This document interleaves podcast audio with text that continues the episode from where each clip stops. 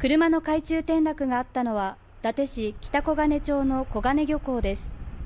昨日午後8時過ぎ釣りをしていた人から車が落ちて沈んでいっていると110番通報がありました。消防警察と消防が現場に駆けつけ午後10時30分ごろに消防のダイバーが海に落ちた車から男女2人を救助しました。消防によりますと男女は50代ぐらいで病院に搬送されましたが男性の死亡が確認されました。